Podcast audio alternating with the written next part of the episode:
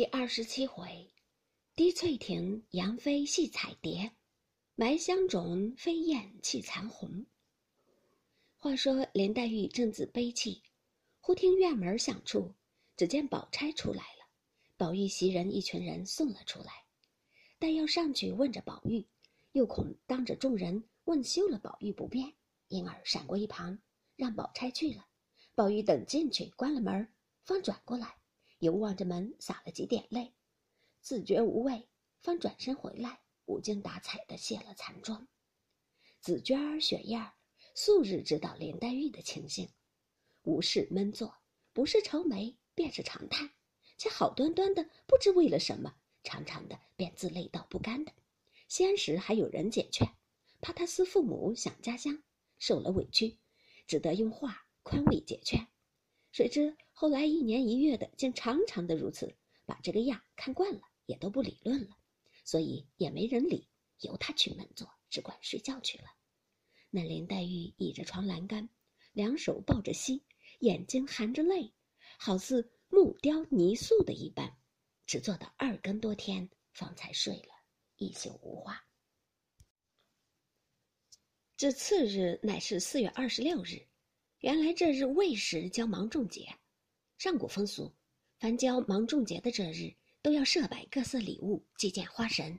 言芒种一过，便是夏日了，种花皆谢，花神退位，需要践行。然闺中更兴这件风俗，所以大观园中之人都早起来了。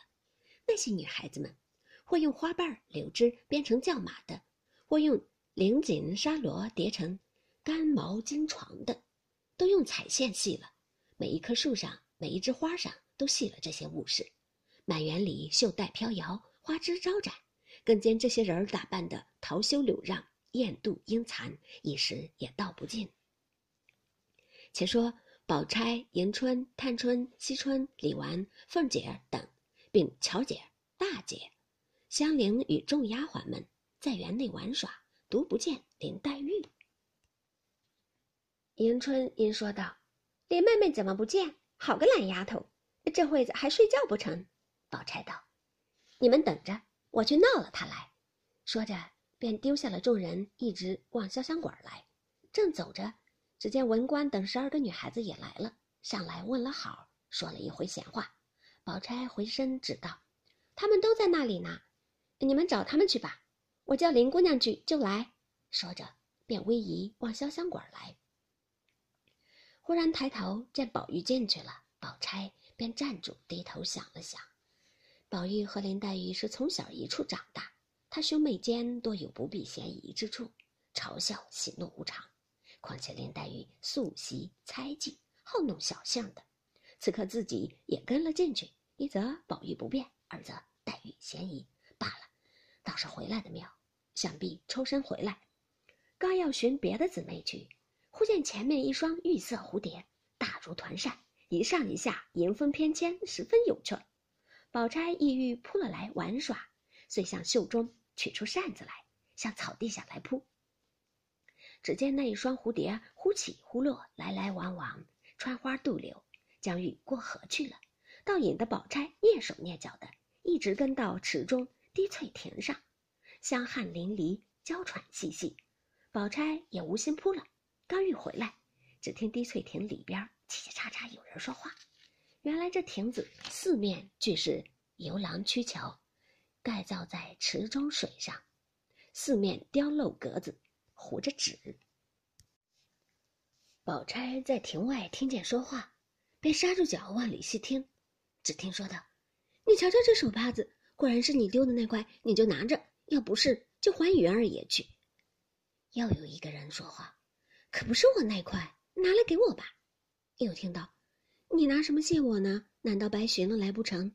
又答道，我既许了谢你，自然不哄你。又听说道，我寻了来给你，自然谢我，但只是捡的人，你就不拿什么谢他？又回道，你别胡说，他是个爷们家，捡了我的东西，自然该还的。我拿什么谢他呢？又听说道，你不谢他，我怎么回他呢？况且他再三再四的和我说了，若没谢的，不许我给你呢。